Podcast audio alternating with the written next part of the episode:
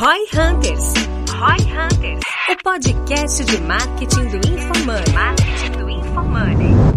Aqui é arroba Denner Lippert e a minha expectativa para esse podcast é formar um dos melhores CMOs do Brasil com a ajuda do João. Aqui é arroba João Vitor e a minha expectativa com esse podcast é saber se o McDonald's investe mais em posicionamento de marca ou performance. Meu arroba é Ricardo M. Domingues e a minha expectativa para esse episódio é entender como o McDonald's usa growth na sua estratégia. Muito bem, eu sou o João Branco. Minha expectativa para esse podcast é que o pessoal veja que o marketing do Mac tem um time que é muito bom no que faz e também quero contar um pouquinho para vocês sobre o meu livro. Bora! Legal.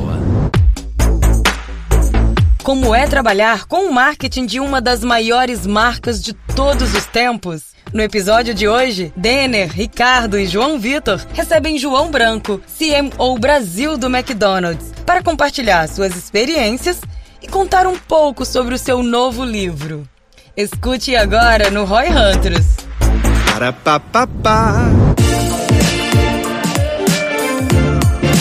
Fala Roy Hunters, a gente está aqui num episódio muito especial com dois João, se, não, se um João já não é bom, imagina com dois João, cara. João Branco, o head de marketing CMO, que, tu- que você se define lá, cada um inventa um nome para esse negócio de função, Pode né, tudo, cara? né? Vice-presidente, pode ser. É, o cara que manda no marketing do McDonald's tá com a gente aqui, autor recente, da mesma editora que eu, né? A editora Gente lançou o livro De Propósito. É assim que tu chama? Ou é De, É isso aí. De De Propósito? propósito. do João Branco, autor recente pela editora Gente aqui. Tô com o livro dele aqui, ganhei, se tô inveja, ou comprei na Amazon, o link vai estar aqui na, na descrição do episódio. Cara, privilégio ter você aqui com a gente, muito obrigado. Imagina, prazerzão, gente. Boa. Vamos lá, vamos Já bater um queria papão. muito tempo ter você aqui com a gente. Mas não trouxe hambúrgueres nem vouchers pra nós, mas a gente tá tranquilo com isso. A gente aceita voucher digital, não tem problema. Cara, conta pra nós, assim, muita galera que nos escuta aqui é marqueteiro, Roy Hunter, que a gente chama, e normalmente o cara tá trabalhando em pequenas empresas e tudo mais, ou começando a carreira, ou até metido numa grande empresa. Só que, né, pô, tu tá num McDonald's nos últimos anos, a gente vai querer saber um pouco mais do resto da tua trajetória, mas vamos pegar essa ideia ampla aqui no começo. Pô, como é trabalhar numa grande marca global, né? Uma das maiores marcas de todos os tempos. Isso é mais desafiador ou mais fácil? Porque eu fico nesse trade-off na minha cabeça assim, pô, será que não é mais difícil ou é mais fácil porque já é uma marca consagrada globalmente, né? Cara, eu acho que é um baita do privilégio. Aham. Isso sim. Porque realmente o Mac é uma das 10 marcas mais valiosas do mundo. Se você pegar esse ranking nos últimos 20 anos, Uhum. você vai ver que Mac já estava lá. Só que ao longo dos anos foi surgindo um monte de empresas de tecnologia que foi galgando posições nesse ranking. E ao longo das décadas o Mac foi continuando lá. Uma das Sim. pouquíssimas empresas que não são de tecnologia, uma das pouquíssimas marcas que não são tech, que continuam lá. E eu acho que é um privilégio imenso. Uhum. Legal. Tem gente que acha que é mais fácil. Sim. Falar, ah, o objetivo do Mac é fazer teu restaurante estar com fila, tá sempre com fila, tá sempre É. cheio. Você faz uma propaganda, já chama atenção, todo mundo gosta, todo mundo tá falando. Mas eu acho difícil pra caramba. Muito desafiador. Como você faz um produto que já é o preferido do mercado vender mais ainda? Como Aham. você faz uma marca que já é muito querida ser ainda mais querida? Todo mundo te olhando, todo mundo te copiando. Exato. Tu é o protagonista, não tem muito quem copiar. Você tem que desenvolver o mercado, uma tarefa difícil. É. E um produto que já é muito consumido, que já é muito Total. querido, que já é muito conhecido, né? Quantas pessoas tem no teu time, por exemplo, pra galera ter uma noção? Cara, o nosso time não é grande, Não eu é não grande? posso dar todos os Ah, detalhes depende do pra qual vocês. grande é, né, pra mas ti. ele tem- Tem 365, não é grande? É grande, é inclusive um dos menores times ali, né? Não, não. Eu, veja, eu acumulo o time de brand growth, Aham. sales growth e trade marketing. Assim é a nossa estrutura, tá? Que legal. Esses três times juntos, o pessoal do escritório ali tem menos de 40 pessoas. Pô, é eficiente, tem bastante parceiro externo. Tem alguns, mas a gente tem um principal, que é a galeria, que é a nossa Uhum. Legal. agência, e tem Legal. mais gente na agência do que no nosso time, é verdade. Sim. Mas se você for comparar com uma empresa do nosso porte, da indústria, por exemplo, Uhum. né? Sei lá, uma grande empresa de bebidas, uma grande empresa de fragrâncias, a gente tem um time realmente bastante enxuto. Então, galera, tá de parabéns aí, É, né? O pô, time de marketing e vendas. Da... É, eu ia falar, o da V4 e o do G4 são maiores. São maiores, é. É só que a gente não tem agência, né? É, eu tenho, né? Eu tenho É, você é com, uma. com os da própria V4. Mas no teu caso, tem outra curiosidade interessante, né, para nós marqueteiros todos. É uma marca global, né? Uma marca, uma multinacional, literalmente. O quão vem diretriz, o quão vocês criam, como que é essa governança na questão global da marca? Legal. A tua gestão que inventou a parada do Mac, né? Do. G, da escrita, né? Isso aí. Jeito o que a gente recebe é a essência da marca.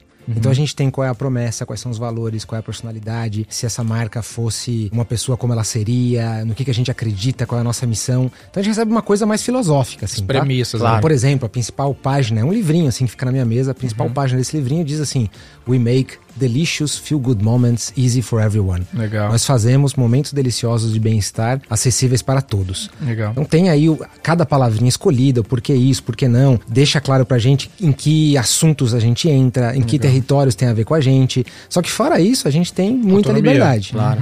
Além dessa essência, eu recebo também, obviamente, a marca, a aplicação, o que, que pode, o que, que não pode fazer com os visuais da marca. E também tem cinco produtos que a gente não pode mexer. Então a gente tem cheeseburger, hambúrguer, batata, Big Mac e nuggets. Legal. Esses cinco produtos são iguais no mundo inteiro. Nome, receita, ingredientes, embalagem, igualzinho. Legal. Todo o restante a gente pode fazer o que quiser.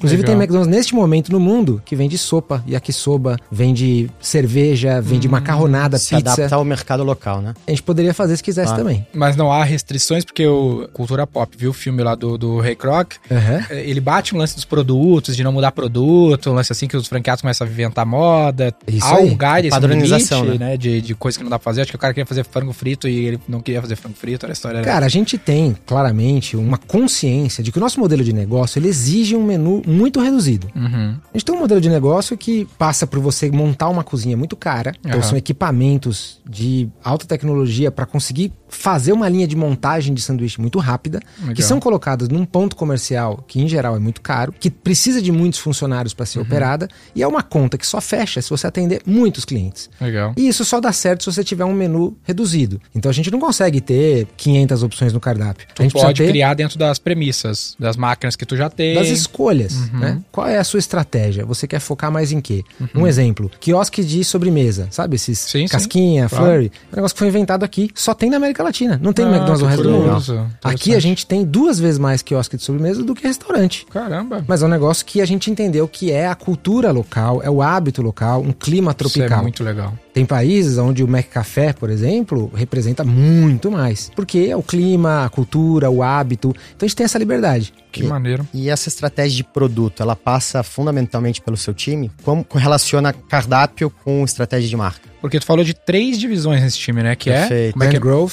Sales Growth Aham. e Trade Marketing. Legal. Dentro de Brand Growth, a gente tem o time que faz todas as pesquisas com consumidores, Uhum. define o menu e faz todas as campanhas de divulgação que são nacionais. Ah, o- a galera de Brand Growth é a galera que define menu. Define. Veja Hum, bem, a gente tem sessões de degustação quase toda semana. Aham. É a gente que inventa os produtos, propõe para a empresa, obviamente, que não é uma decisão só nossa, baseada no que a gente sabe do cliente, Sim. do que a gente sabe dos nossos fornecedores e da nossa operação. O lance do McDonald's, eu tava pensando enquanto tu vinha pra cá, que é tipo, é a moda da, da alimentação, porque toda hora vocês estão lançando, é quase o fast fashion do, do hambúrguer, né? Porque toda hora tem uma nova temática, um novo produto, um novo produto. A gente tá toda hora brincando com coisas que duram pouco tempo no cardápio, Aham. sabe? A gente lança lá uma garrafinha de molho do Big Mac, que fica Uhum. uma semana. A gente lança uma variação do quarteirão, que fica um mês. Quantos lançamentos desse rolam num ano? Tem ano que rola 10, rola 20, tem ano que rola 5, depende.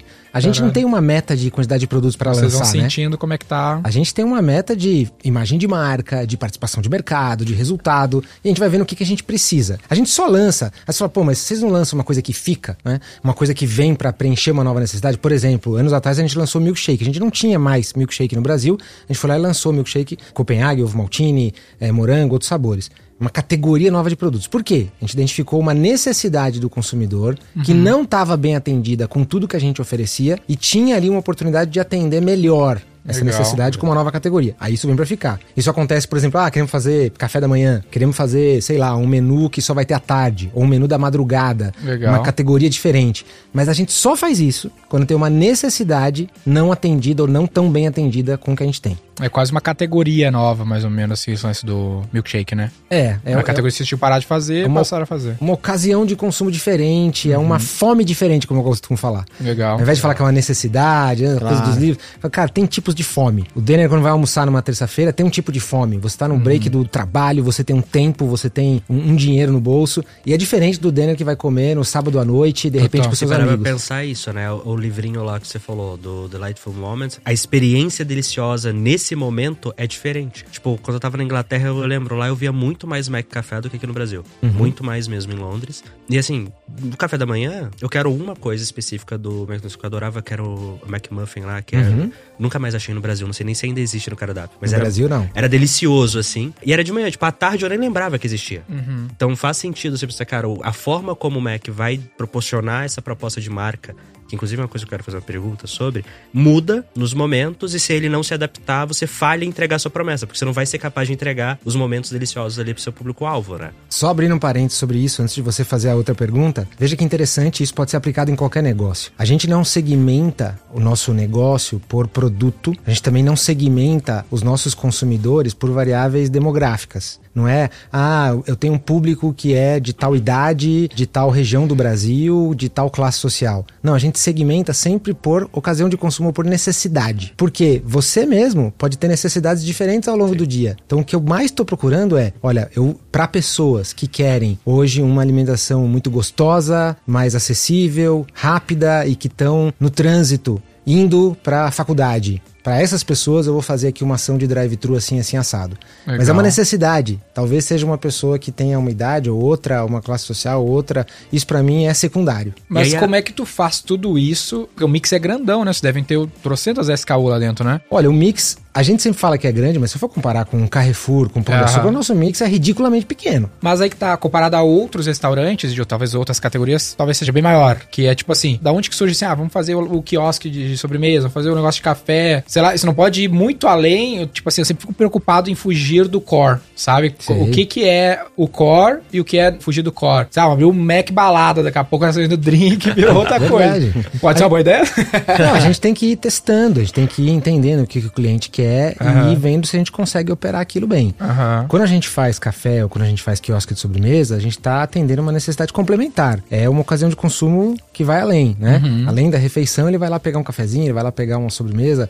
Nossa, a gente poderia experimentar, sei lá, um tipo de restaurante que tem serviço à mesa com garçom. A gente poderia experimentar um tipo de serviço que, não sei, você monta o seu sanduíche e aí Poderia você escolhe totalmente flexível. Tudo isso, em algum momento da história, Foi- ou a gente já tentou, ou a gente já avaliou. A gente tá o tempo todo pensando. Olha que interessante, né, cara? Pelo que você tá falando, dá pra ver que vocês são muito orientados na prática pelo consumidor, não pelo produto, né? O produto é uma consequência do que o consumidor pede. Exatamente. O que normalmente não é o caso. Tem até uma teoria que chama miopia do marketing, né? Que fala sobre isso, que a empresa fica falando assim, "Não, meu produto é esse, então eu preciso vender, vender, vender esse produto. Tu tá olhando assim, não, eu tenho um cliente que quer comer nesse horário, desse jeito, o que eu posso fazer pra atender ele da melhor maneira possível? E aí vem de fora pra dentro, não eu querendo jogar pro mercado aquilo que eu acho que é bom, né? Exatamente. E esse é um princípio, de novo, que pode ser aplicado em qualquer coisa, né? Eu, eu ia até ia trazer essa questão da experimentação, né? O quanto que esses lançamentos esporádicos, né? Essas inovações, poxa, vou lançar aqui um SKU de duas semanas. O quanto que isso daí não serve como um mecanismo de teste para um SKU que pode virar recorrente? Vocês usam dessa forma? Ou talvez a experimentação ela é muito mais drivada pela pesquisa mais do que a prática? Como que é a combinação de pesquisa versus teste real na rua com o cliente final? A gente faz os dois, tá? Só que nem sempre os resultados são os mesmos e o teste real na rua é sempre Assertivo. mais completo, né? Mostra mais a realidade. Agora, é muito complexo pra gente a gente ficar lançando alguma coisa toda semana. Perfeito. Então a gente faz um mínimo de validação antes de lançar, lança, e aí o lançamento serve pra muitas coisas. Serve pra gente aprender a aceitação de uma coisa, serve pra gente, sei lá, descobrir se uma tendência. Ah, tem muito mais gente comendo coisa apimentada agora. A gente vai colocar, vai apostar, mudar equipamento pra colocar um monte de coisa super apimentada de uma vez, ou a gente lança um por uma semana e vê a aceitação daquilo. E também serve pra aumentar a frequência de visita, né? Claro. Como todo bom varejo, a gente tem só três formas de crescer o faturamento. Como faz uma empresa do nosso tamanho crescer? Eu tenho três formas. Ou eu faço quem não vai ao McDonald's começar aí, ou eu faço quem já vai ao Mac e hoje a frequência de visita no Brasil é de duas vezes por mês e uma vez a mais ao mês, ou eu faço quem já vai, não precisa aumentar a frequência, mas aumenta o ticket. Então, quando eu vou lá e falo, ó, você que é super fã do Big Taste e vem duas vezes por mês, tem uma novidade pra você. Nós vamos lançar aqui o molho do Big Taste em frasco, só que vai durar só uma semana. Eu tô dando uma razão pra essa pessoa uma vez mais. me dar uma chance a mais no Claro. mês. Uma dúvida que eu tenho aqui. Eu vejo o Mac, basicamente todas as grandes marcas, muito mais drivadas para uma estratégia de marketing focada em branding, posicionamento, esse tipo tipo de métrica de recall, de audiência, mindshare, do que performance. Essa visão é verdadeira? Como é que vocês lidam com isso lá dentro? Quanto seu trabalho é mais marketing de performance, cálculo de CAC, LTV, CRM, isso e o quanto que é, vamos focar mais em share of mind, o quanto que as pessoas lembram, brand recall e essas questões. Sim, até completando essa pergunta, tu já deu um pouco dessa resposta, até falando um pouco da estrutura do time, né? Que é o time de branding, growth, sales growth, sales growth. e trade, né? Exatamente. O time de Brand Growth tá olhando mais o topo do funil, gerando consideração, gerando preferência, lembrança de marca. E o time de Sales Growth tá gerando mais conversão. Veja bem, agora eu vou, vou ter que contar um pouquinho a história do varejo alimentar do Brasil aqui. Mas até quatro anos atrás, a gente basicamente só tinha o dado das transações que aconteciam nos nossos restaurantes. Então a gente sabia todos os tickets. Eu atendo 2 milhões de clientes por dia no Brasil. Isso é um universo de tickets muito rico, onde eu consigo cruzar todas as informações. Eu sei exatamente qual caixa de qual restaurante vendeu o que, em que hora do dia. Consigo comparar, consigo saber tudo. Ó, quantos tickets que tinham nuggets também tinham Sunday. Consigo cruzar tudo isso, tá? né? Só que até quatro anos atrás, o que eu tinha era isso. Eu não sabia quem comprou. Eu não sabia se essa pessoa também veio semana passada ou não. E aí, nessa mudança do- da digitalização do nosso mercado, a gente começou, através dos aplicativos, através das outras tecnologias, as transações que começam em algum ponto de contato digital, a ter a informação do cliente com a autorização dele.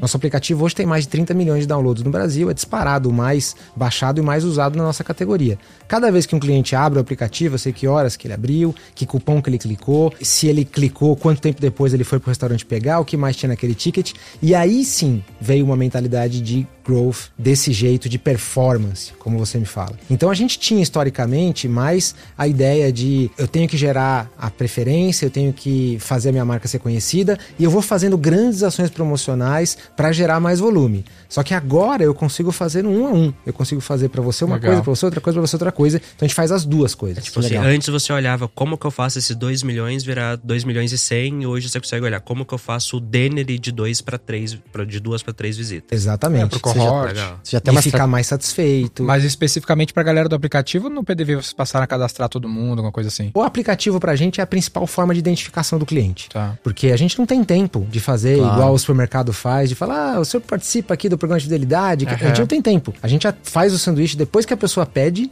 e é segundos que, eu, que eu preciso fazer, porque senão aquela conta não fecha, como eu falei pra vocês antes. Entendi. Não tenho tempo de ficar pedindo pro cara digitar o CPF ali. Então o aplicativo ele resolveu esse problema. Legal.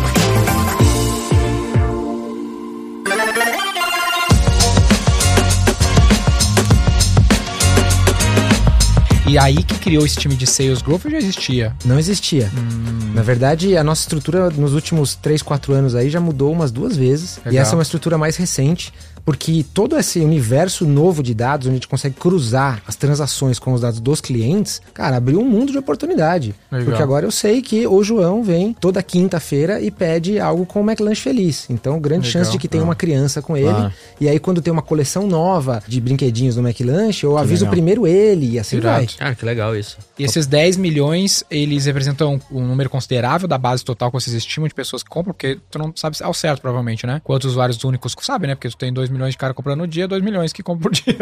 A gente tem 30 milhões de downloads, tá? 30 milhões. É, então é, cara, é muita gente e versus a gente tem 2 milhões de clientes por dia versus o o universo de transações que a gente tem, já é bastante representativo. Aham. Então a gente divulgou recentemente os nossos resultados do primeiro trimestre.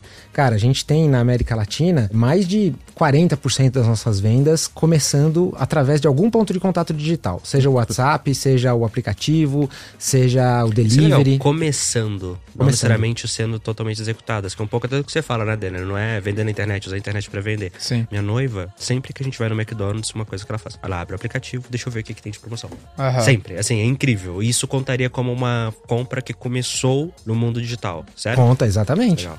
Porque aí a gente consegue ir traqueando essas coisas, né? Se você começou num ponto de contato digital, pra gente isso traz informação. Cada vez que ela clica em alguma coisa lá, ela tá contando pra gente do que, que ela gosta.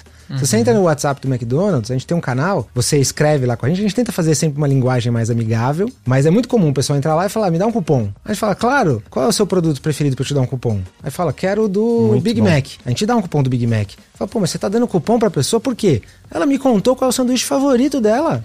Quando tu vale essa informação? Interessante. Se eu pedir de novo. Experimenta lá, você vai ver.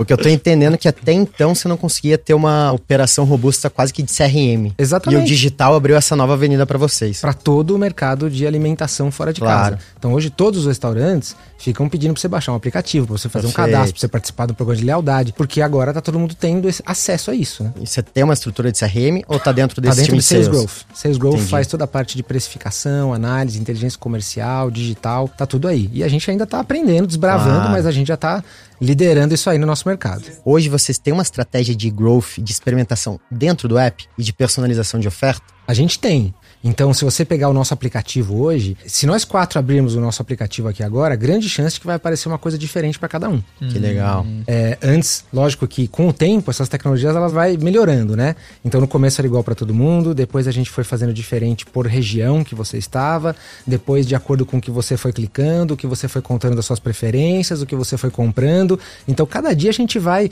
deixando esse algoritmo modelo, mais né? completo, tentando ser mais assertivo. Porque o objetivo final não é outro, senão deixar você mais feliz de falar, cara, tudo que eu te contei sobre mim, você tá usando de um jeito que eu tô gostando. Porque realmente o que tá aparecendo aqui é o que eu gosto. Então, obrigado, eu vou te contar mais. Claro. Uma Tirado. dúvida que eu fico é. O que você falou, todo mundo quer que eu baixe algum aplicativo. E, cara, eu não quero ficar baixando aplicativo. Essa é a verdade. Como que vocês conseguiram ou trabalharam para que tanta gente baixasse e continuasse usando o aplicativo? É o desconto que você dá? É o, tipo, quais são os motivadores que vocês usam? Porque eu acho que é o grande desafio de todo mundo. Todo É, mundo tem um aplicativo. Ninguém quer baixar, sabe? Ah, vou baixar isso aqui porque. Mesmo no McDonald's mesmo, cara. Putz, ah, tem o aplicativo do Mac, mas tem aqui o aplicativo de delivery que eu posso entrar e pedir anyway. Por que, que eu vou no do Mac e não no de Eu- delivery? Eu vou somar nessa pergunta. Hoje vocês olham o CAC de cada download que acontece no app? A gente olha também, mas para que o cliente baixe ou que ele também baixe e não apague, ele precisa ter um claro benefício ali. Ele precisa ver que tem vantagem de ter aquele aplicativo. Então esses números não são só números de downloads de pessoas que entram lá porque a gente falou que vamos te dar um produto de graça se você baixar, ou é uma promoção de um dia e o cara paga na sequência. A maior parte a gente tem uma taxa de uso bastante alta, porque é esse hábito que a gente construiu que você falou agora há pouco. Isso virou o menu do Mac. Quando você vai no McDonald's, mais da metade das pessoas não tá olhando pro cardápio na parede, tá olhando pro celular aqui. Que legal. Então, esse virou o menu. Em média, você consegue aí preços entre 15% até 30% mais baratos se você comprar pelo aplicativo. Então, isso implicou numa estratégia diferente de precificação geral. Porque não dá para do dia pra noite você começar a dar. Perder 30% do seu ticket pá, médio, assim. É, só porque eu tô conseguindo os dados e que não geram resultado. Essa conta não fecha do dia pra noite. Então, é um outro modelo de precificação. Ao invés de eu ir pra televisão e baixar preço para todo mundo igual, eu agora vou através do celular fazendo a promoção certa para cada pessoa. Só que isso é uma transição, né? É uma transição. Claro. Interessante. E essa galera de trade, que é teu terceiro time, tá lá cuidando de ativação de ponto de venda. Exatamente. Eles ficam no campo o dia inteiro fazendo plano loja a loja. Aham. Cada loja tem mais flexibilidade do que parece. É? Os preços não são tabelados. O próprio menu, os produtos são os mesmos, mas tem um restaurante que você pode destacar mais a linha, sei lá, infantil, no outro mais a linha premium, no outro mais a linha de entrada. Legal. Cara, um restaurante que tá do lado de uma faculdade, um que é 24 horas, outro tá num shopping, outro tá do lado de um cemitério, um que tem um concorrente do lado, cada um deles merece uma adaptação do nosso plano pro seu contexto local. Que Às vezes legal, vai ter restaurante que a gente bom, tem que cara. distribuir cupom no farol físico mesmo ali. Aham. Tem outros que a gente tem que falar, cara, usa o Mac sem fila, que é uma funcionalidade no aplicativo que você Sim. consegue fazer tudo sem entrar na fila. E aí cada um merece seu plano. E esse processo de integração on e offline, seja com o WhatsApp, seja com o aplicativo, até os totens, né, nos restaurantes hoje. Como que foi isso junto aos franqueados ali que estão na frente do restaurante? Que eu vejo que tem muita restrição do cara sentir que, pô, mas eu tô deixando dinheiro na mesa. Como é que vocês educaram eles a verem que isso era legal? Cara, não tem outra forma de fazer isso num, num varejo que tem franqueados, senão fazendo testes e mostrando o resultado. Então eles têm. É uma aposta em conjunta, né? O franqueado é um sócio, no fim. Claro. Então a gente fala, olha, nós vamos investir nisso. Cara, é um investimento pesado. Colocar totem de alto atendimento, investir em uma tecnologia maior, fazer o Wi-Fi do restaurante funcionar bem. Tem um, um investimento pesado por trás. Menu digital. é, isso tudo não é só pra ficar mais bonito, é pra ficar mais dinâmico, é pra ficar mais funcional. E a gente vai lá, então, primeiro faz em alguns. A gente tem mais de mil restaurantes no Brasil. Pega 10, vamos ver o que acontece. Alguns nossos, alguns de franqueados também. E a gente vai aprendendo juntos. Legal. E a gente é um sistema de franquia, então a gente também tem o McDonald's do mundo inteiro pra aprender. Sim. Muito bom. E como que é essa relação com o franqueado? Franqueado, porque é complicado, né?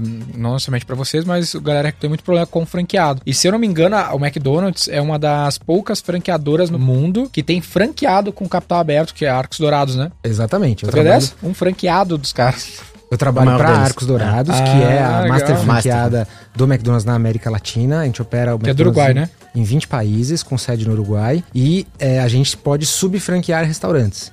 Legal. Então, hoje no Brasil, mais ou menos 60% dos restaurantes são nossos, 40% de subfranqueados. Legal. Então, a gente é tanto franqueado quanto franqueador. Mas todos debaixo da Arcos Dourados. Exatamente. Só que, Arcos que Dourados. Arcos exclusivo. Dourados tem esse deal com o McDonald's. Exatamente. E a Arcos Dourados tem capital aberto na Nise, né? Exatamente. Olha que loucura. legal. Olha o É. o, cara que acha que ser franqueado É não é empreender. Qual que é o valuation? Cara, gigante, né? É, você imagina que é uma Hoje empresa deve que estar tem... ruim, porque né, estamos num momento difícil do olhar. mercado. Imagina que é uma empresa que tem aí 100 mil funcionários, mais ou Caramba. menos. Tem mais ou menos... Só Arcos Dourados, né? Só Arcos Dourados. Mais Não, ou menos 2 eu- mil e poucos restaurantes. A gente tem um negócio parrudo. Tá Arco, todo mundo abrindo o celular pra olhar agora a cotação. 1.6 bi de dólares. Tá bom, hein? Tá legal. É bom comprar essa ação aqui. Não tá caindo não, velho. Tá subindo. Não, Subiu 45% nos últimos seis meses. Caralho, gente ser uma das poucas é- exceções do mercado. A Tá gente- pensando o quê? né? A gente, desde a, de que a pandemia voltou, realmente a gente conseguiu ter uma recuperação muito rápida. É, porque teve uma queda na pandemia, né, Ah, Cláudio? né? O, o mercado de restaurantes em geral teve uma queda grande durante a pandemia. Só que como a gente tem uma operação de delivery e de drive-thru muito azeitada, né? Ó, já recuperou, tá mais alto do Tá que mais tava em alto. 2019. a mais Compensação. alta que estava em 2019. É. Então a gente tá. Cara, a gente acabou de divulgar os resultados do primeiro trimestre E foram bons? e foi o melhor primeiro trimestre da nossa história. Caramba. Tanto na Arcos Dourados, regional, quanto do Brasil. Então tem muito potencial ainda. Interessante. Tu tem informação de como que é esse deal? Como é que é essa história da Arcos Dourados ter virado esse master franqueado, ter aberto capital? Isso deve ter bastante tempo também, né? Isso aconteceu cerca de 13 anos atrás. Ah, faz pouco tempo então. É, McDonald's tá no o Brasil. capital ou a- o deal? A abertura de capital ou... Não, não, vou- eu vou passo a passo. A gente tá Ah. no Brasil desde 1979, então é uns 43 anos. Via Arcos Dourados? McDonald's. Ah, então tá. o McDonald's chegou aqui e, através de um outro modelo, diretamente franqueava restaurantes aqui. Tá.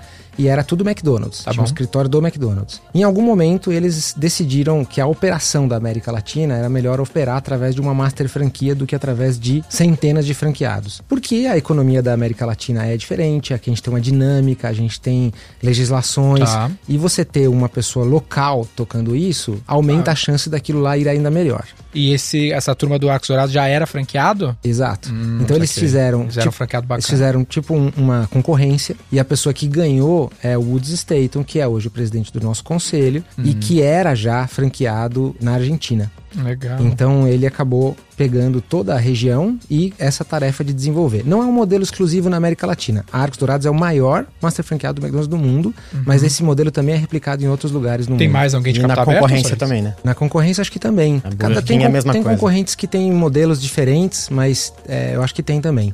Perfeito. Agora, no nosso caso, acho que é um negócio interessante que a gente não opera outras marcas. A gente até tentou, em algum momento, não Arcos Dourados, McDonald's, ter outras marcas de alimentação. Ah, interessante. Só tem É, uma marca que tem a ver com o foco que a gente tá falando. Chipotle, por exemplo, que é uma marca de comida mexicana nos Estados Perfeito. Unidos, já foi do McDonald's. Já teve uma Da marca de Arcos, né? pizza do McDonald's. Do McDonald's. É, Internacional. McDonald's mesmo. Exatamente. É, é. Mas aí eles entenderam que tinha Foco, muito é. potencial É. com o Mac, vamos focar no nosso negócio, a gente só opera esse. E a Arcos Dourados, mesma coisa, né? Também. Isso é legal. Isso Só- eu gosto só bastante. McDonald's. Sobre Arcos foco. Dourados tem México também? Tem. Tem 20 países da América Latina, inclui México, Argentina, Colômbia, Uruguai. Uma dúvida aqui agora sobre o seu dia a dia. O que, que eu vejo muitas vezes em cenários, não necessariamente o franquia e franqueado, mas acho que se aplica é canal proprietário versus canal terceirizado. E aí, no seu caso, seria, sei lá, o delivery online versus as lojas ali da franquia. Você faz uma ação pro delivery, o cara fala, pô, mas como é que eu fico aqui? Você tá tirando meu cliente? Como que funciona? Porque eu vejo isso muito em e-commerce, por exemplo. Quem tem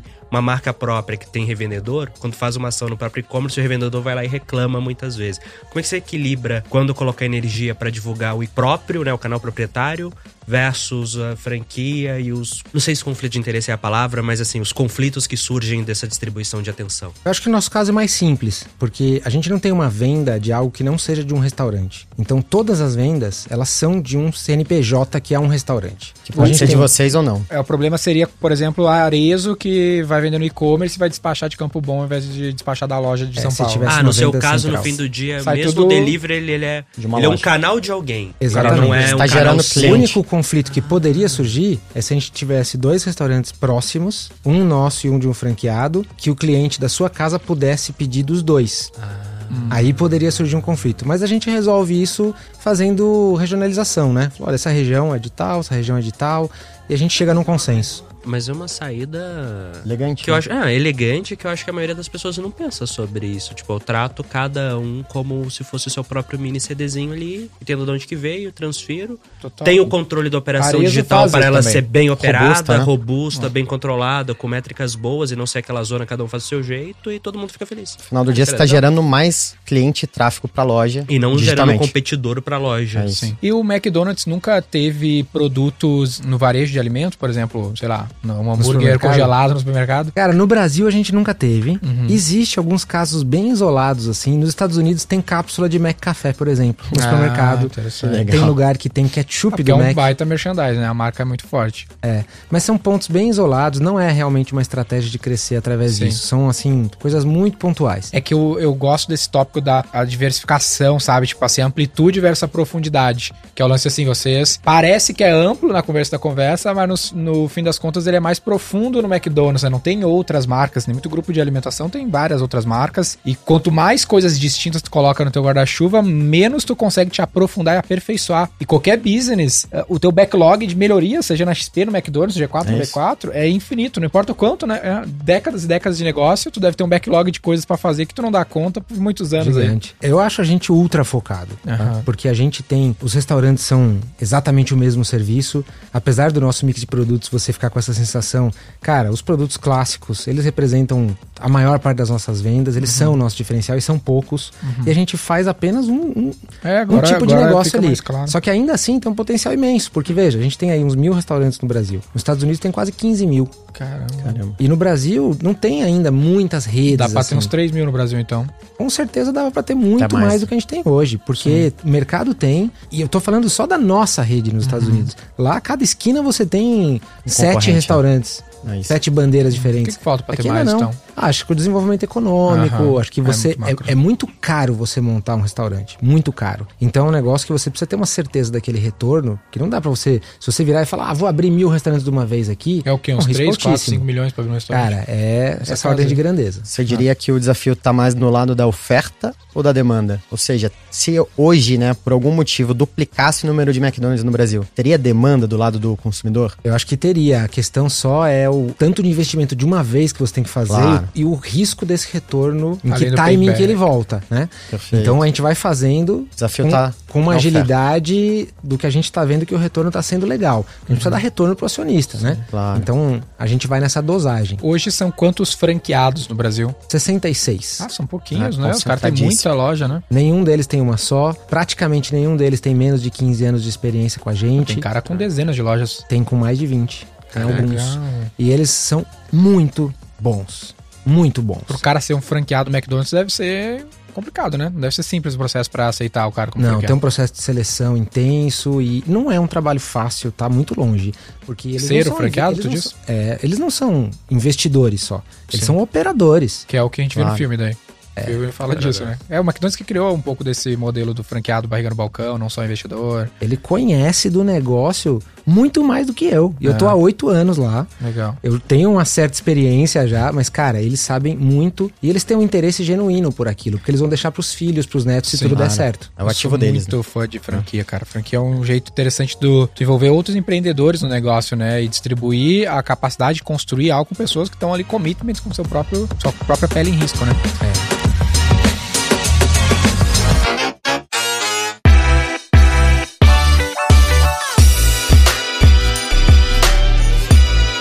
lance muito foda, a gente tava comentando aqui no bastidor antes de tu chegar, que deve ter algo muito complexo, não sei o quanto, né? Mas aparentemente que é o lance do preço. Precificar esse negócio deve ser um trabalho diário, né? Cara, o preço é uma arte. né? E o preço quem define é o cliente. A gente tem as variáveis do custo, as variáveis de o que o mercado está fazendo, a variável da inflação, mas quem define é o cliente. Então, a percepção de valor que o cliente dá para os nossos produtos, e é muito interessante no nosso negócio, porque é um produto que todo mundo gosta de comer, que é bem distribuído, que é acessível e que é de consumo imediato. Então, qualquer errinho que a gente fizer no preço, a gente sente no mesmo dia. É sensível. Uhum. É. Então é uma arte, assim, é, uma, é um negócio nervoso e a gente coloca bastante energia em tentar fazer da melhor forma. Qual que é o insight que a gente queria extrair de ti aqui? O quão esse ponto é importante. Porque o nosso ouvinte, que é às vezes uma empresa muito menor, ele não se atenta no preço como algo que pode mudar o ponteiro drasticamente, né? Deixa eu, um, deixa eu complementar isso. Uhum. O quanto do preço de vocês é teste barra alavanca e o quanto que ele é uma decisão que por mais que a gente saiba que é importante, eu não fico testando o tempo inteiro. Não, a gente testa o tempo inteiro. Tipo, é teste de preço direto. né? Ah, escolhi esse preço, vamos ver o que vai dar. Que eu quero... Mesmo business que testa preço, geralmente testa como decisão e não tipo um AB pra ver e fica o tempo inteiro testando. É uma análise muito superficial e troca preço e É, não é um teste de sensibilidade o tempo inteiro Claro, vendo o que, é. que dá pra fazer. Se você abrir o nosso aplicativo agora aí, você vai encontrar, sei lá, uns 40 cupons diferentes. Aquilo lá é uma oferta que a gente está te entregando, mas também é uma forma da gente aprender o que acontece quando a gente faz esse preço. Elasticidade, né? É, e aí a gente vai mudando o tempo todo e entendendo o que está acontecendo. Além disso, a gente pega restaurantes espalhados pelo Brasil. Aqui faz isso, aqui faz isso, aqui faz aquilo. É a vantagem de ter mais de mil pontos de venda, né? Se você pega 10 e faz uma coisa, você consegue ter mais 10 de controle e ter uma conclusão ali. Você consegue fazer vários ao mesmo tempo. É um, um time aí bem focado nisso. Uma outra coisa que eu tenho dúvida: vocês são uma das poucas marcas barra franquias que tem uma presença territorial realmente grande no Brasil. Tem muita franquia que parece grande, mas ela é concentrada, tem uma região e tal. Vocês estão operando no Brasil todo. E a gente sabe que o Brasil, na verdade, são vários países aqui dentro. Quanto que vocês colocam energia? Como é que é o trabalho de regionalizar, principalmente comunicação? É, chega a ter regionalização de cardápio dentro do país também? Como que é isso? Poderia ter, tá? Mas hoje não tem. O cardápio é o mesmo no Brasil inteiro. O único restaurante que tem um cardápio diferente é o Mac Mill, na Paulista, que foi a nossa milésima unidade, que a gente coloca lá cinco produtos diferentes pra dar uma Eu graça. quero ir, nunca fui, cara. É muito legal. Lá não é um restaurante, eu brinco que é uma propaganda que você entra pra comer. a gente poderia ter, tá? Só que lembra que eu te falei que a gente não segmenta por região do Brasil, por classe social ou por outra variável demográfica? Cara, a segmentação é por necessidade. E nesse contexto, a gente não vê diferenças tão grandes a ponto de justificar uma mudança no menu.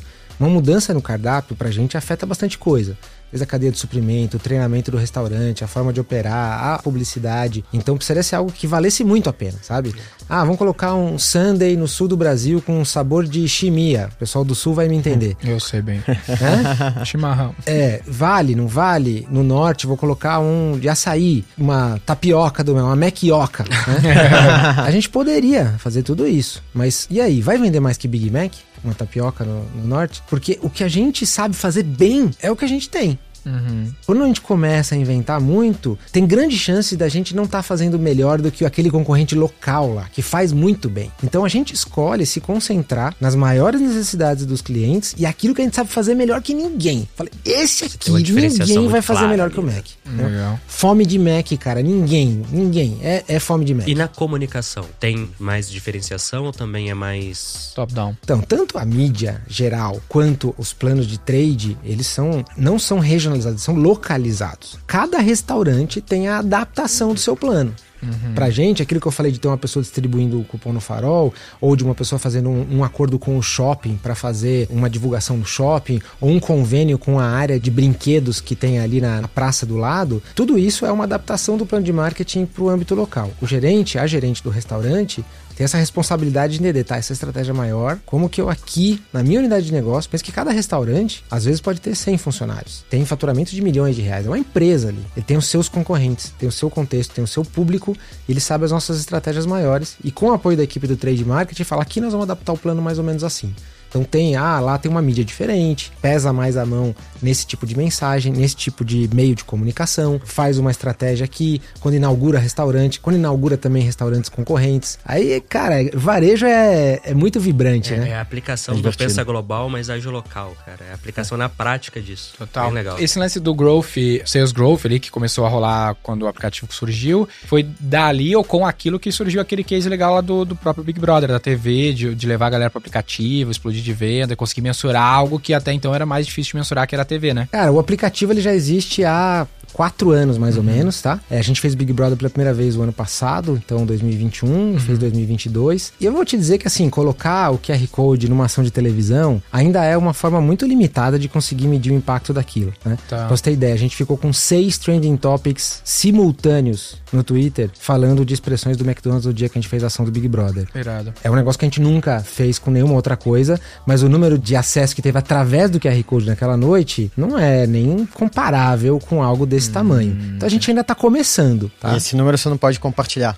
É porque ele não é um número nosso, né? Ele é um número da emissora, então ele é um número que eles ainda seguram confidencial. Mas se fizeram pela primeira vez, foi algo além da expectativa? O que foi além da expectativa, veja, a nossa expectativa ali não era fazer o negócio se pagar naquela noite, né? Não se pagou? Numa noite só, muito difícil, Ah, né? sim. A cota de patrocínio do Big Brother, dependendo do tamanho, vai de 11 a 90 milhões de reais. Esses Sim. números são públicos. Sim. Ainda que a gente venda muito, né? É É, mas difícil. você fazer aquilo se pagar com venda incremental naquela noite, eu acho margem, que nenhum né? dos patrocinadores consegue Claro. fazer isso. Mas Mas, quando- o nosso objetivo ali não era isso. É.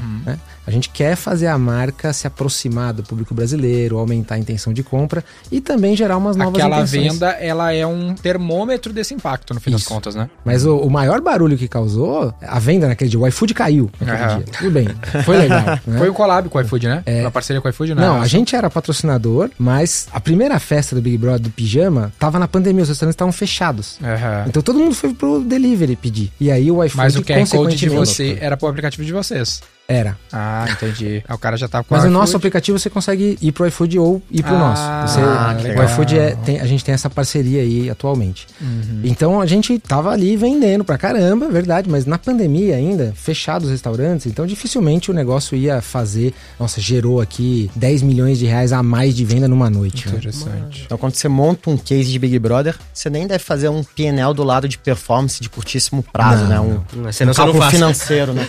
Não, é, é mexe. literal, entra no teu bolso de iniciativa de marca. Sim. Agora, o investimento de marketing ele tem um objetivo de gerar Claro, resultado de longo curto prazo. prazo, sales, resultado de longo prazo, brand. Então eu tô olhando os dois. Pensando nas cidades onde o Mac opera.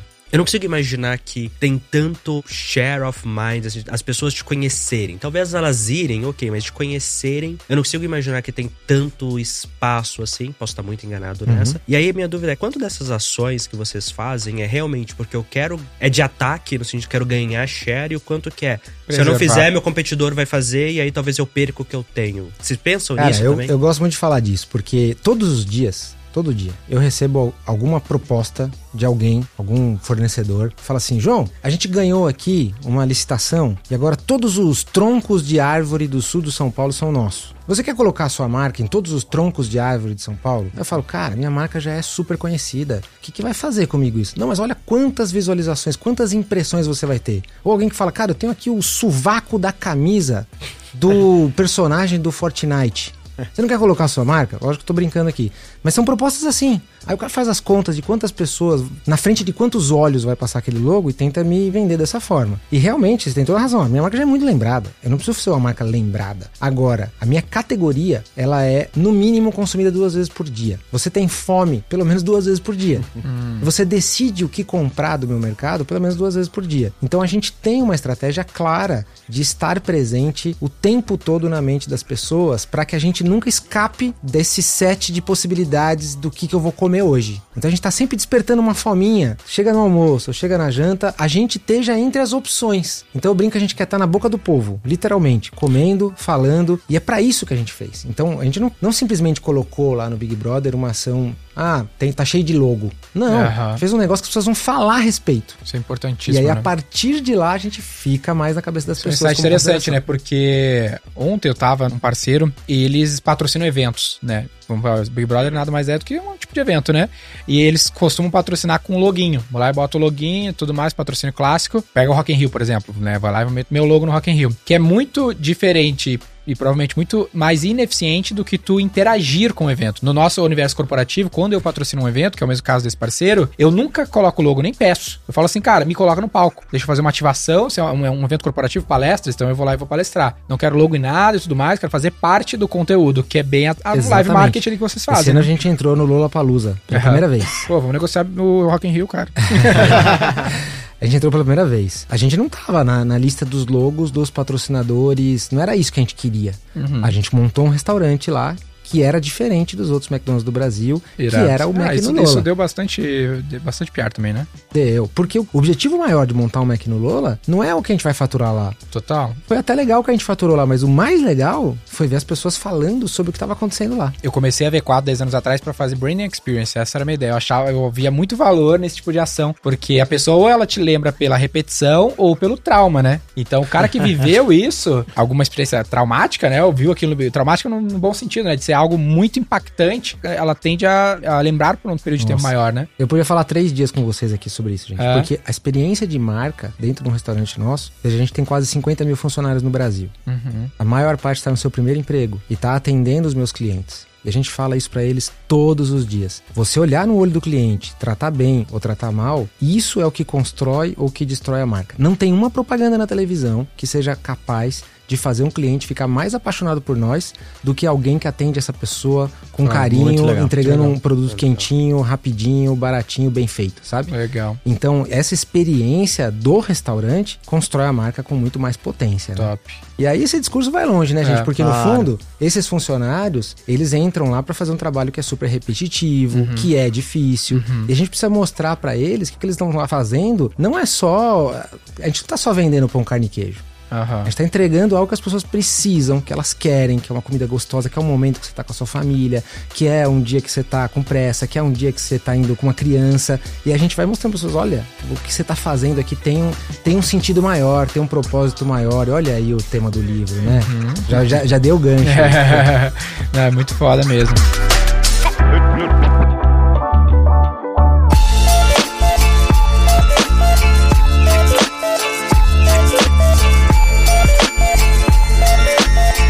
Inclusive era o ponto que eu queria trazer da tua experiência como CMO, como executivo, como que tu foi parar nesse negócio? Porque uma galera que tem esse objetivo, né? Tem gente que quer empreender, tem gente que empreende, tem gente que tá dentro de uma empresa, quer fazer parte de grandes projetos, que é mal bem é super sexy, né? Porque é foda tu ter a graça do, do McDonald's, até um pouco da XP, e eu tento fazer isso na V4, é conseguir criar uma empresa ficar maior e ter mais possibilidades, ver o valor do marketing, porque tem muito empresário que eu brinco que não existe um consciente coletivo de marketing, né? A gente fala hambúrguer, todo mundo vem, sabe do que, que se trata. Fala marketing, cada um pensa um negócio. Então, não é todo o CMO, todo marqueteiro que nos ouve, todo Roy Hunter que consegue ter oportunidade de trabalhar numa empresa com altíssimo nível de consciência sobre o valor de tudo isso e dar um leque de várias possibilidades. Então, ele deseja muito ser que nem você, estar na, na lista dos melhores CMOs do Brasil, que by the way, tu entrou, né, nesse ano? Entrei algumas vezes. Algumas já. vezes, né? Parabéns. Como foi chegar nesse negócio aí? Até depois a gente faz o gancho pro, pra essa fase eu- atual da Eu publicação acho do livro. que, no fundo, toda empresa, todo empresário, todo presidente, todo líder entende que existe uma necessidade de vender mais, Uhum. de chegar para mais clientes, de aumentar o seu faturamento e entende que, de uma forma ou de outra, marketing ajuda muito nisso. Ainda que existam empresas que têm uma estratégia mais de maneira mais comoditizada, né? Aham. Ah, eu vou só pelo preço. Ainda assim, isso é uma estratégia de marketing também. Total, sem dúvida. Então, ele pode até valorizar um pouco menos o lado criativo do marketing, mas ainda assim, ele tá vendo o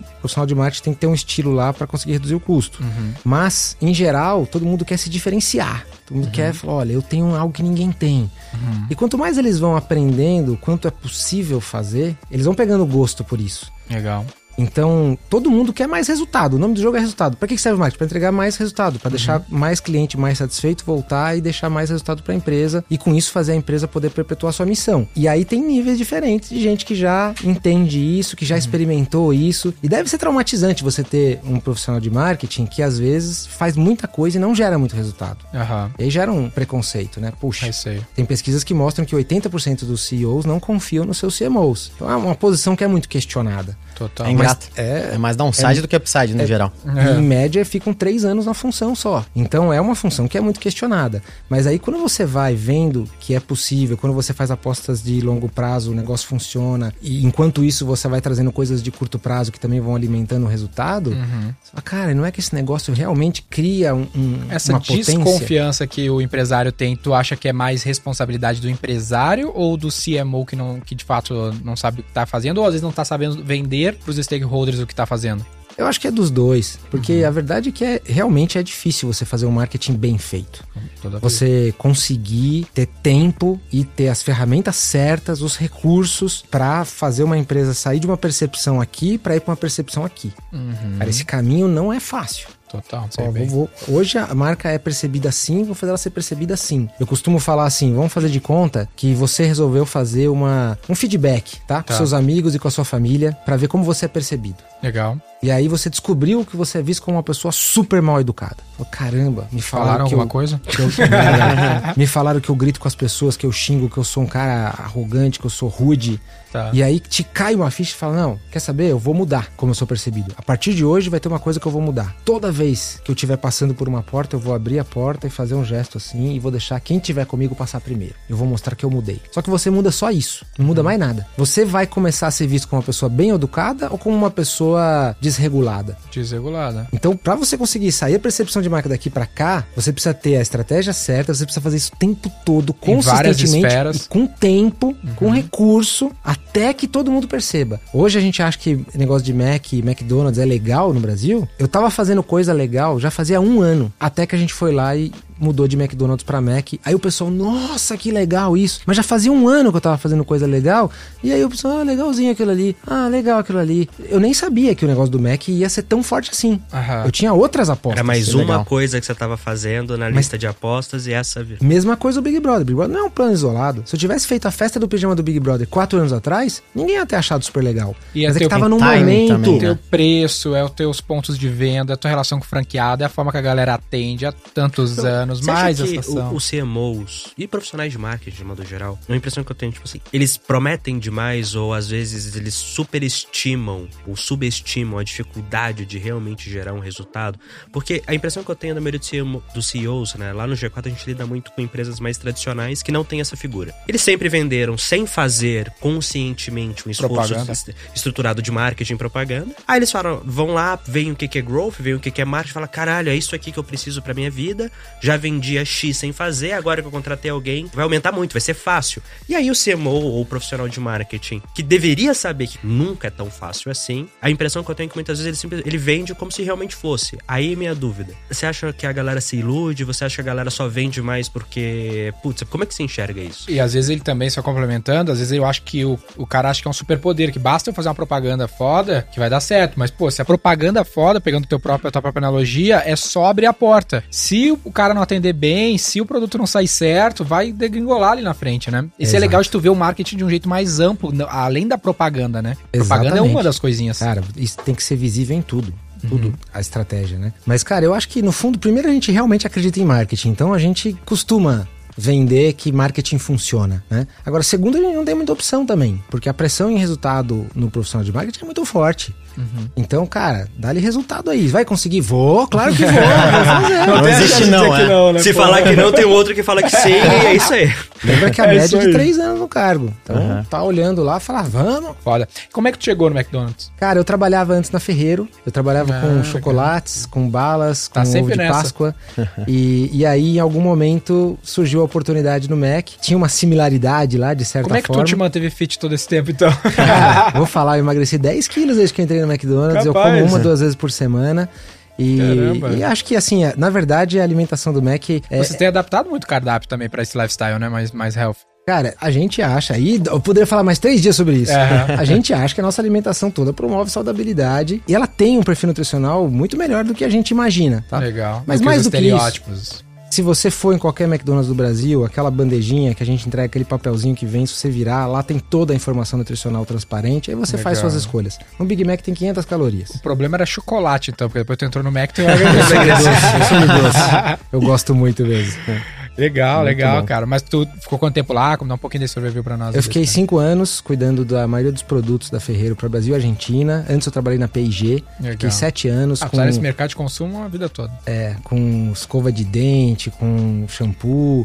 Irado. Então, fui fazendo marketing de várias coisas aí. E o que que te fez, acho que daí entra um pouco no, no lance do livro, ascender na carreira, ah, conseguir, pô, tá entre os melhores CMOs do Brasil, estão as melhores marcas do mundo na tua mão, já teve outras também na tua mão, para ganhar confiança, para fazer acontecer e provavelmente é um pouco do que tu tá trazendo nesse livro agora. E o que, que te Então. fez querer fazer o livro também? Que é Cara, trampo. o livro não é nem sobre marketing, nem sobre McDonald's, nem sobre batatinha. Aham, é. Ele é sobre como qualquer pessoa em qualquer trabalho pode tentar colocar mais significado no que ela faz no dia a dia. Maravilhoso. Então, em algum momento, eu parei pra pensar, falei, cara, a carreira de marketing, eu vou gastar a minha vida inteira vendendo coisas. Um dia eu vou ter 90 anos de idade, vou olhar pra trás e falar o que que eu fiz com todo aquele tempo, que quando a gente faz as contas, a gente descobre que eu gasto mais da metade do tempo trabalhando, vocês provavelmente também. Total. Tempo acordado, né? Tira as horas dormindo e faz de conta que não é vida. O resto, mais da metade eu tô, eu tô trabalhando. Eu vejo mais meu chefe com a minha esposa. Total. Eu vejo mais minha equipe com os meus filhos. Então, isso não é só um lugar onde eu vou pegar dinheiro pra pagar as contas. Isso é a minha vida. Aham. Então, como eu faço esse pedaço da vida fazer sentido? Eu ter orgulho do que eu fiz aí quando eu tiver lá 90 anos. Será que esse orgulho vai vir de eu ter juntado muito dinheiro, de eu ter alcançado um cargo, de eu ter virado uma pessoa influente que ganhou esses rankings? Ou, na verdade, o que eu quero é, durante essas horas, fazer algo que me dá muito significado? E o livro é sobre isso. Como a gente encontra significado nessas horas. Porque é isso que, no fundo, a gente está buscando. Esse encontrar significado, tu acha que foi um dos teus diferenciais pra conseguir ter o destaque que tu chegou a ter? Eu não acho que quando a gente é, busca significado na carreira, a gente tem necessariamente uma ascensão mais rápida ou um salário mais alto que os outros, tá? Tá. Eu acho que você pode encontrar preenchimento no seu trabalho sendo um excelente recepcionista, uma excelente dentista, um excelente porteiro, um Tá. excelente juiz, um excelente jogador de futebol. Qualquer posição, com qualquer cargo, qualquer salário.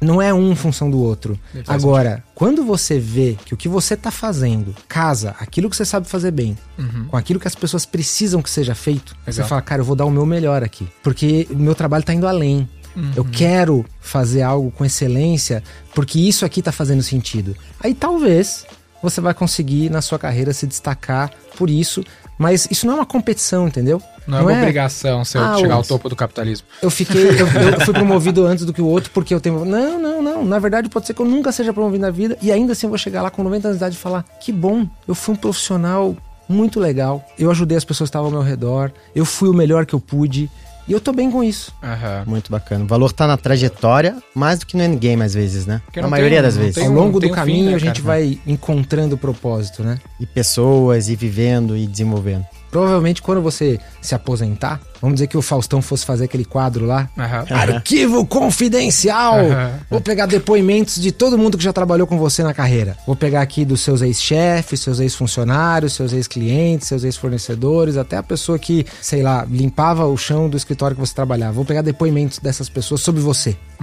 O que, que você gostaria de escutar nesses depoimentos quando você parasse de trabalhar? Você queria escutar, cara, esse cara aqui, ele realmente era ferrado, ele nas reuniões ele mandava muito, ele ninguém ganhava dele na negociação, tomava as decisões acertadas, ele batia todas as metas de venda, cara, era um tubarão na empresa. Essa pode ser um tipo de depoimento. Outro pode ser, cara, esse cara aqui, ele marcou minha vida. Legal. Porque no dia que eu mais precisei, eu não tava conseguindo fazer as coisas direito, ele foi lá e me deu um feedback que aquilo ali mudou a forma de ver o meu trabalho e eu comecei a performar melhor. Legal. No dia que eu precisava de uma ajuda de como fazer um negócio, ele me ensinou a fazer, me treinou e me abriu oportunidades para carreira. São outras coisas. né? Sim. Um pontinho sobre isso, só pra gente ter uma, um gostinho, depois a galera vai poder ver no livro, de propósito do João Branco. Da família tu citou, né? Tu tens filhos, mulher e tudo mais, e de fato a gente passa menos tempo com eles do que com a galera do job, do trabalho. Bem menos. Bem menos. Como que tu vê isso? Porque muitas vezes na cabeça da pessoa, a depender da pessoa, ela até abdica do trabalho, porque, né, depende do, do deal, né, do acordo entre as partes, ali do, do contexto. Como que tu vê esse papel na sua vida, né? A gente, vê- a gente fala aqui que a vida é uma só, né? Não há vida profissional, pessoal, mas isso às vezes bate muito na pessoa, né? Tu tem filho, eu não tenho, aqui ninguém tem de nós, só você. Como que tu vê isso? Isso é bem sensível, né? É, eu acho que Depender da fase A também. pergunta é por que você está fazendo isso? né? Por que, que você está trabalhando tantas horas? Ah, não, é porque dessa fase de vida eu tô com um projeto, eu preciso fazer. Também já tive fases assim. Tá. Não, eu tô fazendo isso porque o meu trabalho é meu escape. Ou porque o meu trabalho, cara, minha razão de, de vida é porque eu quero sair na. Eu quero ganhar um prêmio Nobel. Então, isso aí é o que importa na minha vida, o resto não importa mais. O- quais são as motivações? Não há Quais são as errado. intenções? Eu acho que não, acho que cada um tem o seu equilíbrio. Eu acho que tem gente que consegue ter um excelente equilíbrio trabalhando 11 horas por dia, tem gente que precisa trabalhar menos, tem gente que pode até trabalhar mais. E se eu mas você tem que ter um equilíbrio aí. E se eu quero tudo? Eu quero ser fudido na carreira e quero ficar com a família ao mesmo tempo. Qual é a tua visão pra essa pessoa que diz isso? Não que eu seja ela. Você só- pode ser o empregado doméstico da sua própria casa, quem sabe? Não, tô brincando. Você fala, cara, eu quero ir muito bem no trabalho e ficar o tempo todo com a minha família. Então trabalha em casa. não, eu acho que não dá pra ter tudo, tudo ao mesmo tempo, né? Não há um pouco de ser um adulto mimado ao pensar isso? Olha, querer tudo, a gente pode querer tudo. Eu também, eu queria dar a volta ao mundo, eu queria ficar o tempo todo com meus filhos, eu também queria ir muito bem no trabalho. Só que a gente tem que realizar que o nosso tempo é limitado e que a gente consegue colocar as nossas energias em tudo. Se a gente simplesmente ficar o tempo todo em casa, pra mim, por exemplo, não funcionaria, porque eu me sinto muito realizado no trabalho. É. Produzir algo que faz a diferença na vida dos outros é algo que me preenche. Então eu preciso disso. Só que ao mesmo tempo eu ficar o dia inteiro fazendo isso e não ter família, não ter amigos, não ter uma vida pessoal, Também prejudica meus sentimentos, a minha saúde e não me completa. Então eu tenho que achar o meu equilíbrio aí. E eu acho que aí é o lance da tua meta ser original, né? Não ser baseada nos outros. Porque às vezes, cara, eu prefiro, por exemplo, ganhar menos dinheiro, trabalhar menos, contanto que eu vá treinar e ficar com a minha família de noite. E, e eu vou abdicar de, algum, de uma, alguma coisa profissional, por exemplo. Não necessariamente, né? Mas pode ser o caso. E é assim que é, e tá tudo certo, né? Porque Acho que tem uma diferença entre aquilo que eu gostaria e aquilo que eu tenho uma expectativa real de alcançar. Eu gostaria muito de poder trabalhar quatro horas por dia, ganhar três vezes o que eu ganho hoje, passar mais tempo com a minha esposa, filho e tudo. Se Beleza, querer, mais- tudo bem. se Agora, é passasse mais realista eu esperar isso? Será que. Eu acho que muita gente se frustra, às vezes, confundindo as duas coisas. No fim do dia, cada uma hora que você dedica a alguma coisa da sua vida é uma hora que você deixou de dedicar a alguma outra coisa. É uma escolha. Você tem que ser feliz com ela e entender que o número de horas é, é limitado, assim. Não dá. Agora, ô João, será mesmo que você gostaria de trabalhar quatro horas por dia e ganhar três vezes e ficar esse tempo com a família? eu falei, se eu ficasse Ah, esse tempo com a minha mulher, tava Eu fudido, que cara. Será? Não, a- a- o auge do Covid ali me mostrou que se eu passasse todas aquelas horas todos os dias com minha esposa, a gente não estaria junto, assim. Tô falando bem a real. Não, cada, cada um, é quando a gente faz um exercício, assim, ó, no, no livro eu mostro o resultado de uma pesquisa que a gente fez no Brasil, perguntando, se você ganhar 100 milhões de reais amanhã, você parava de trabalhar ou não? Uma, uma pergunta interessante. Não. Tem, Profunda. um- tem um monte de gente que chega no fim do ano, já chega pra mim e fala, ó chefe, eu vou apostar lá na Mega Sena acumulada, se eu ganhar eu nem volto pra falar tchau, hein? Brincadeira, né?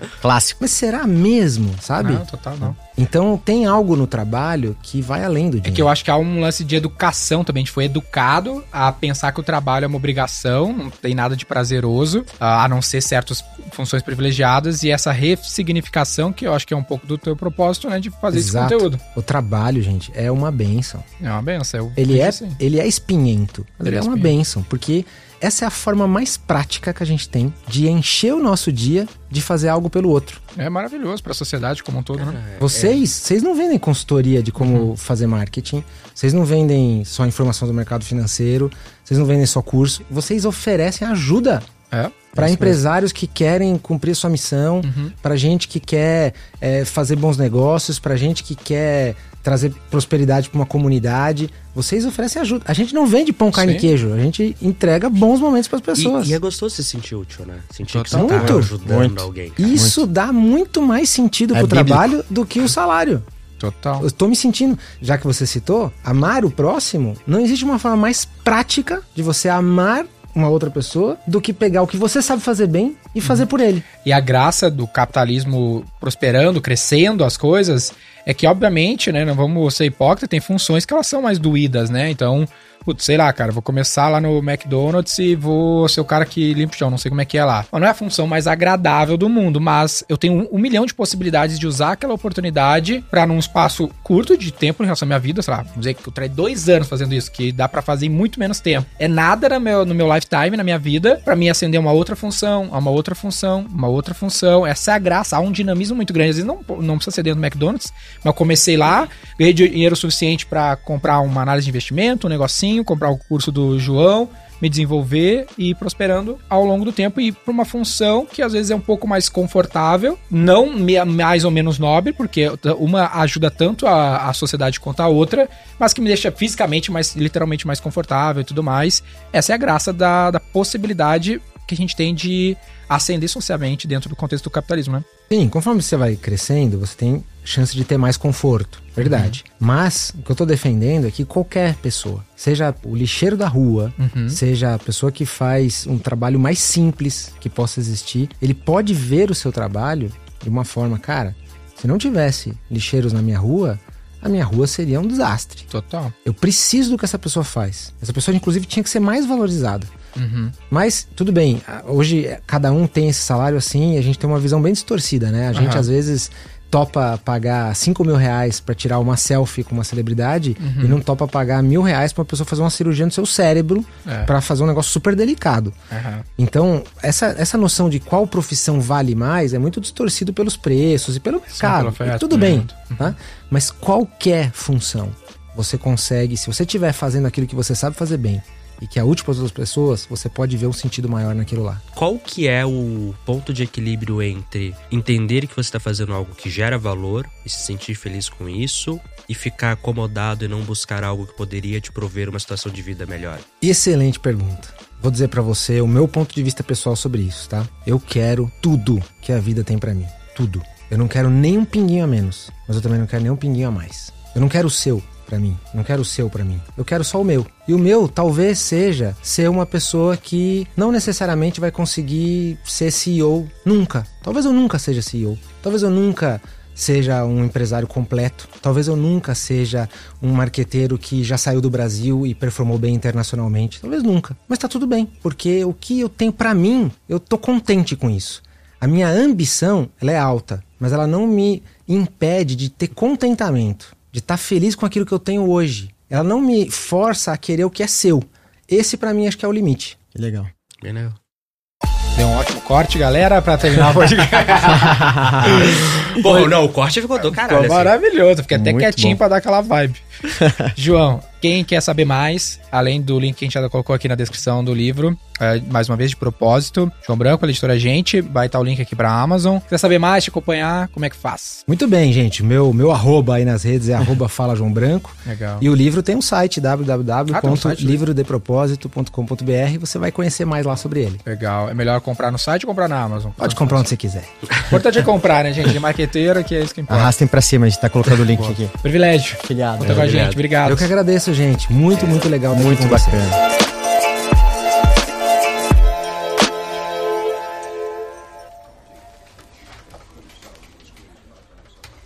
Primeiro, qual vai ser o título? Ah, não sei. Eu sou muito ruim. Tá de- bom esse de tá desafiador. copyright, de headline. Ah, bom, Título pro episódio, vai. Você é o cara mais criativo, eu acho, aqui da mesa. gente, é tudo do- dos números. Precisa ser um título que ninguém nunca usou? Não, pode ser um título que vai dar clique, é isso que interessa, né?